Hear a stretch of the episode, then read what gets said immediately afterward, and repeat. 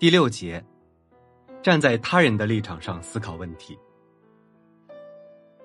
如果成功的与他人打交道，有一个成功秘诀的话，那就是善于捕捉对方的观点，并有能站到对方的立场思考问题的能力。双方彼此共同兼顾对方所想。在你与别人交往时，要尽量了解别人，站在对方的立场上考虑问题，他的所思所想。所喜所忌，都会进入你的视线中。当对方的做法不符合我们的预期时，先不要批评，应该静下心来想一想，他为什么会那样思考，会那样行动，他的理由是什么？如果你能找出那个隐藏的原因，你就找到了理解他们的行为和人格的钥匙。假如你对自己说：“如果我处在他的情况下。”我将有什么感受，会做出什么反应？那么，你就可以节省许多时间，也不必徒增烦恼，因为，如果对原因产生兴趣，我们就不会厌恶结果。而且除此之外，你还可以大大增加你为人处事的技巧。试着使你自己真诚的站在别人的立场上来思考问题。吉拉德利奥德在他的作品。深入他人之心中评论说：“当你认为别人的观念、感觉与你自己的观念和感觉一样重要，并向对方表达这些时，你们的交谈才会轻松愉快。在谈话开始的时候，要让对方提出这次谈话的目的或方向。如果你是个倾听者，你就要克制自己，不要随意说话。如果对方是个听者，你接受他的观点。”将会使他大受鼓舞，能够与你开怀畅谈，并接受你的观念。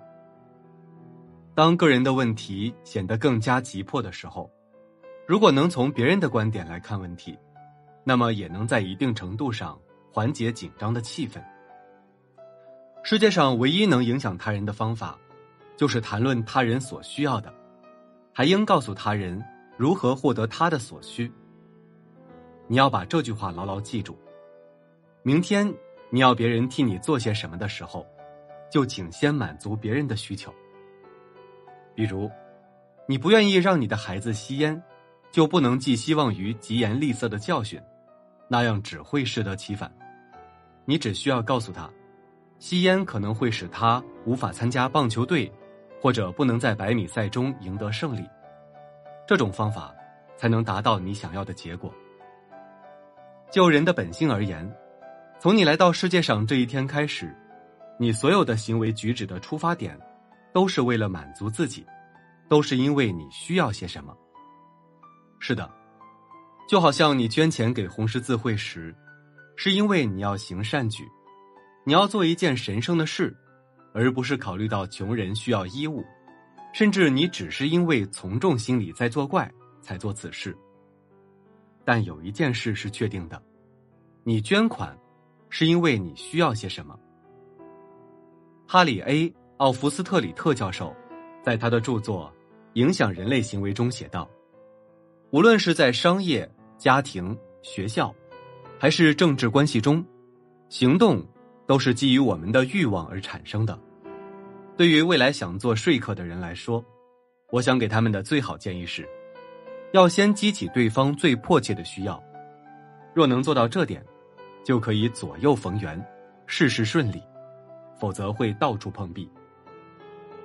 明天你要劝说某人去做某件事，在开口前，不妨先扪心自问：我如何做才能使他心甘情愿做这件事？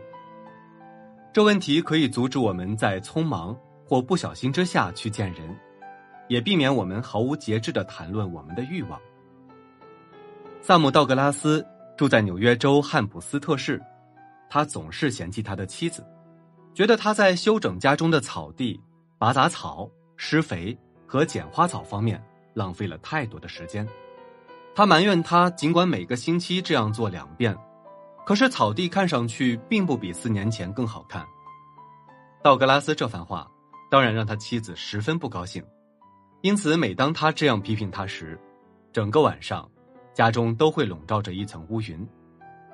在参加了我的辅导班之后，道格拉斯先生意识到了他这些年来犯的错。他从来都没有想过，他在修整草地时也会从中获得快乐，以及由此而得到的夸奖。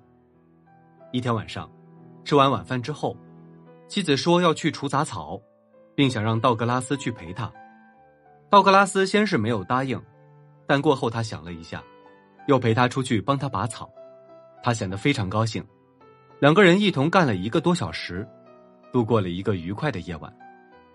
从那以后，道格拉斯经常陪妻子修整草坪，并夸奖妻子，说他把草坪修整的很好看，而且院子里的泥土地整得像水泥地一样光滑。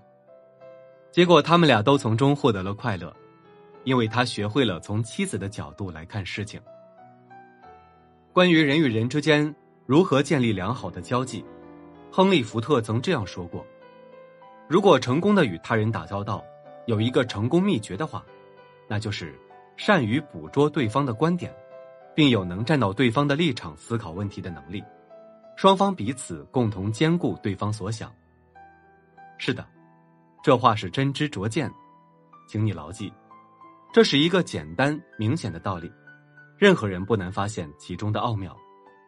但毫无疑问，世界上百分之九十的人，在百分之九十的时间里。都把这件事忽略了，所以，请记住这一点。